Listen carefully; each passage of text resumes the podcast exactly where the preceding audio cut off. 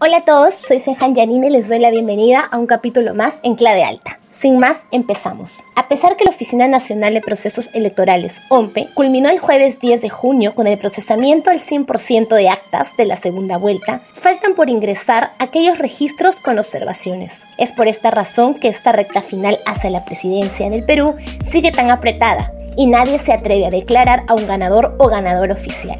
Los medios solo informan de la ligera ventaja del docente Pedro Castillo de Perú Libre sobre la lideresa de Fuerza Popular Keiko Fujimori. En este contexto surge una pregunta, ¿por qué se está demorando el conteo de votos?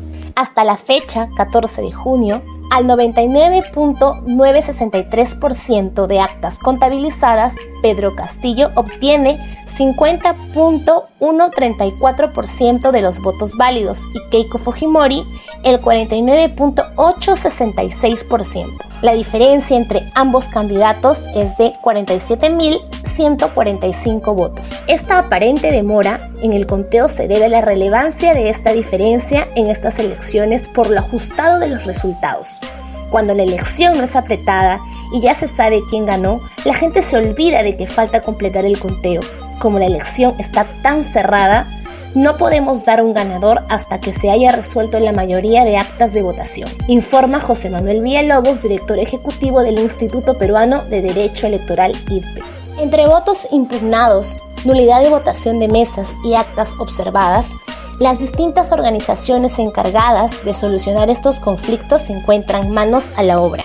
Una vez que los jurados electorales especiales y el Jurado Nacional de Elecciones terminan de resolver las impugnaciones y observaciones y que la OMPE termina el conteo al 100%, esta envía los resultados finales al Jurado Nacional de Elecciones.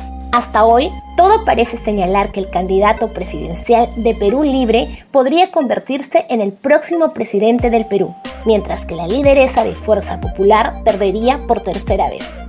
¿Qué opinan ustedes respecto a estas elecciones 2021? Esto ha sido todo por hoy. Se despide Sejan Yanina hasta otro capítulo más en Clave Alta.